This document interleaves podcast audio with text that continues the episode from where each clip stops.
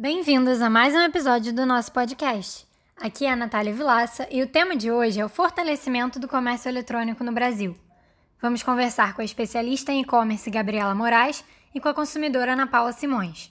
Começando com você, Gabriela. Na sua opinião, podemos esperar novos recordes de venda no comércio eletrônico para 2021? Eu acredito muito que nós vamos ter novos recordes, mas não tão acelerado como foi no primeiro semestre de 2020.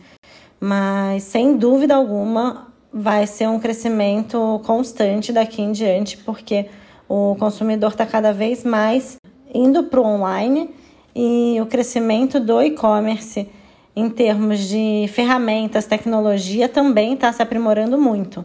Então, as oportunidades para as empresas também continuam crescendo.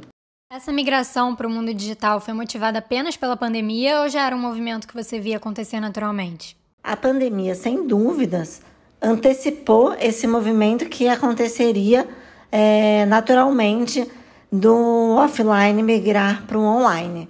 Então, muitas empresas que talvez ainda não tivessem a estrutura foram sentindo a obrigação de ter a presença online. Então, talvez tenha acelerado o fechamento de muitas lojas físicas e forçado também essa migração para o digital.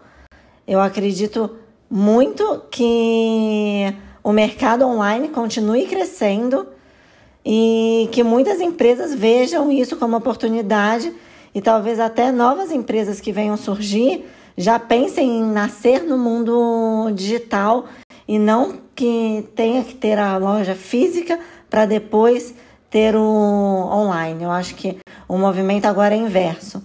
Uma empresa de muito sucesso online talvez tenha loja física ou não. Quais os principais desafios a serem enfrentados pelos comerciantes no setor de vendas online?